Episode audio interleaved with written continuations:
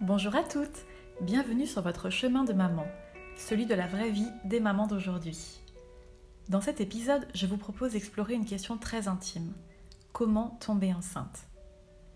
En France, l'âge moyen de la première grossesse ne cesse de reculer. Pour la première fois, il vient même de dépasser l'âge de 30 ans. Pourtant, la période biologique de fertilité maximale s'étend entre 25 et 29 ans. Elle diminue lentement et progressivement entre 35 et 38 ans, puis rapidement après cet horizon.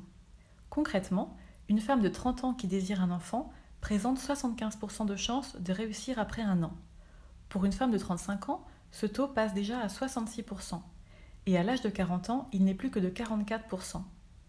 La fertilité est donc un processus dynamique à décrypter pour maximiser vos chances de concevoir. Trois sentiers se succéderont sur ce chemin.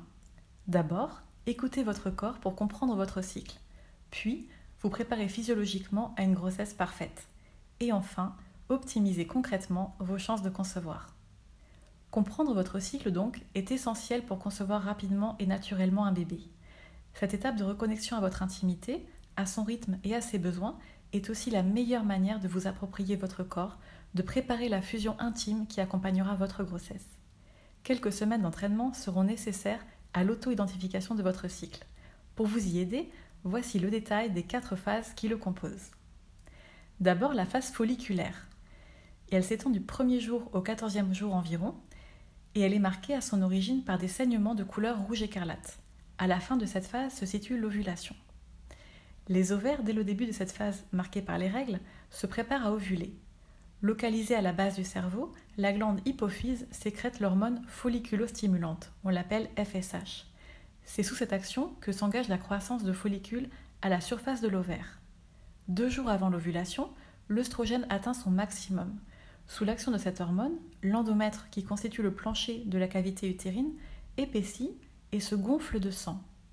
On observe alors une hausse de la testostérone qui augmente le désir sexuel. La phase ovulatoire s'engage alors. Dès la libération de l'ovule mature, ce dernier rejoint la trompe de Fallope. C'est ici que pourra se produire la fécondation si l'ovule rencontre des spermatozoïdes. Non fécondé, un ovule se désintègre en 24 heures environ. Cette phase ovulatoire est donc déterminante pour la conception d'un bébé. Les signaux pour la repérer sont les suivants. Tension dans les seins tout d'abord, hausse de la libido et perte vaginale modérée à abondante qui peuvent être transparentes et ou gluantes. La phase lutéale ensuite. À la suite de la libération de l'ovule, les hormones se calment, puis le corps jaune libère de la progestérone. Si une fécondation s'est produite, il poursuit cette production de progestérone pour prévenir l'évacuation de l'endomètre. Si aucune fécondation ne s'est produite, le corps jaune disparaît progressivement, ainsi que l'endomètre. Vous disposez donc concrètement d'une chance par mois en moyenne de concevoir un bébé. Afin de favoriser cette conception, l'idéal est d'adapter à la fois votre corps et vos habitudes de vie et de couple. Préparer votre corps suppose d'abord d'optimiser votre hygiène de vie. En surveillant votre indice de masse corporelle, en bannissant le stress et les pratiques sportives trop intenses, vous entrez dans un schéma physiologique favorable à la grossesse. C'est l'occasion d'une réflexion plus globale sur votre vie et vos choix préalable sain à l'accueil conscient d'un enfant. Sur le plan de la santé psychologique, considérez avec attention la guérison de votre enfant intérieur, qui fait l'objet d'un épisode dédié sur ce podcast.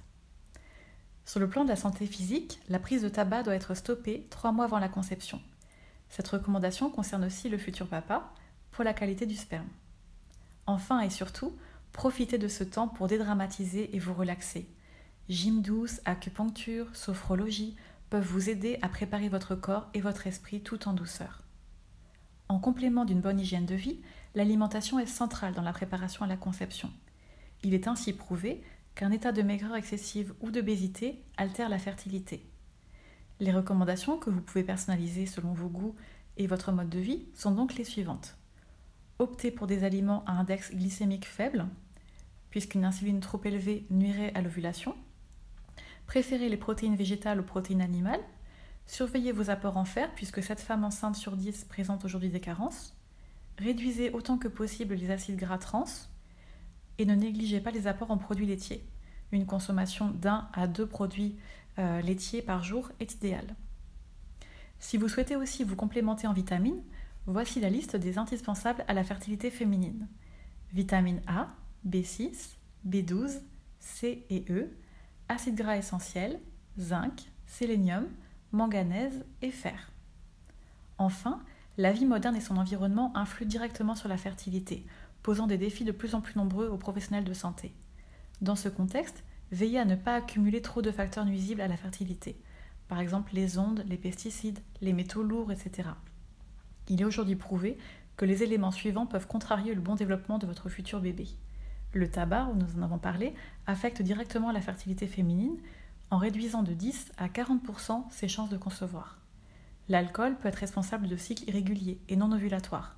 Il augmente de plus le risque de fausse couche. Le stress, qui influence directement la libido, favorise aussi des hormones inhibant le cycle de conception. Consommée en excès, la caféine pourrait aussi augmenter le risque de fausse couche, même si les études ne sont pas unanimes sur ce sujet. Afin de ne pas prendre de risques, il est conseillé de limiter à deux tasses par jour votre consommation de café.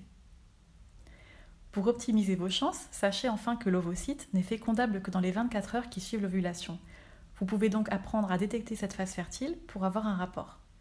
Outre l'observation décrite à l'instant, des tests précis existent pour programmer vos rapports, la courbe de température ou des tests d'ovulation qui sont disponibles en pharmacie. Concrètement, il est recommandé d'avoir des rapports au moins tous les deux jours autour de cette période. Et pour maximiser vos chances, vous pouvez opter pour un rapport juste avant cette période, car les spermatozoïdes peuvent demeurer fécondants dans les voies génitales féminines. Enfin, même s'il n'a pas été scientifiquement prouvé l'intérêt d'une position spécifique pour la conception, il est empiriquement conseillé de choisir les positions favorisant le cheminement par gravité des spermatozoïdes vers les voies génitales féminines.